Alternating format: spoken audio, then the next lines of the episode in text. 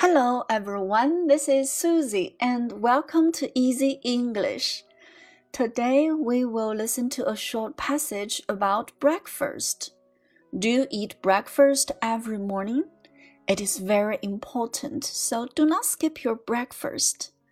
Okay, now let's begin. My breakfast. Breakfast is very important to a healthy body so my mom pays great attention to my breakfast. In the morning, I need to have a well balanced meal before I go to school. My breakfast often contains a piece of whole grain bread, some vegetable salad, an egg, and milk or yogurt.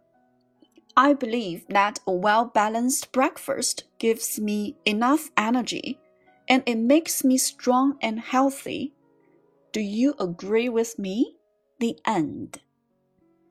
好啦，小朋友们，下面学习词汇和短语。第一个单词 important，important，重要的。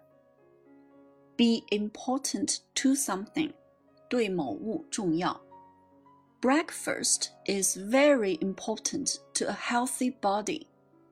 早餐 对于健康的身体很重要。第二个短语，pay attention to，重视；pay attention to something，重视某物；pay great attention to something，非常重视某物。pay 是动词，给予、支付；attention 名词，注意力、注意。My mom pays great attention to my breakfast. 我妈妈非常重视我的早餐。My parents pay great attention to my study.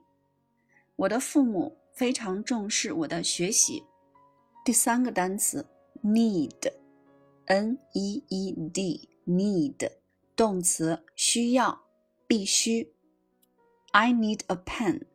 我需要一支钢笔。He needs a ruler. 他需要一把尺子。Need to do something. 必须做某事。I need to have a well-balanced meal in the morning before I go to school. 在早上上学之前，我必须要吃一份营养均衡的早饭。Well-balanced 均衡的，很好的。A well-balanced meal，一顿营养均衡的饭。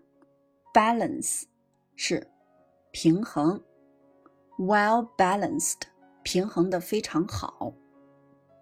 A well-balanced lunch，一份营养均衡的午饭。注意，meal，m-e-a-l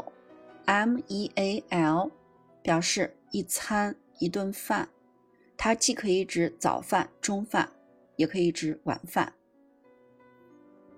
我们在表示吃饭的时候，动词用 have 或者 eat。Have breakfast, eat breakfast. Have lunch, eat dinner. Have a meal, eat a meal，都是可以的。下面一个词，contain。我们之前学过动词包含。My breakfast often contains a piece of whole grain bread, some vegetable salad, an egg, and milk or yogurt. A piece of bread 一片面包，a piece of whole grain bread 一片全麦面包，whole grain bread 全麦面包，yogurt 酸奶，yogurt，energy，能量，energy，enough energy，足够的能量。I believe that a well-balanced breakfast gives me enough energy and it makes me strong and healthy. 我相信一顿营养均衡的早餐提供给我足够的能量。 它能让我变得身体强壮和健康。Do you agree with me？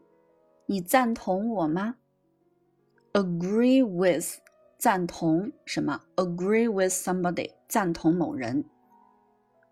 I agree with you，我赞同你。A G R E E agree agree with somebody 赞同某人。好啦，小朋友们，今天的学习就到这里。That's all for today. Thank you for listening.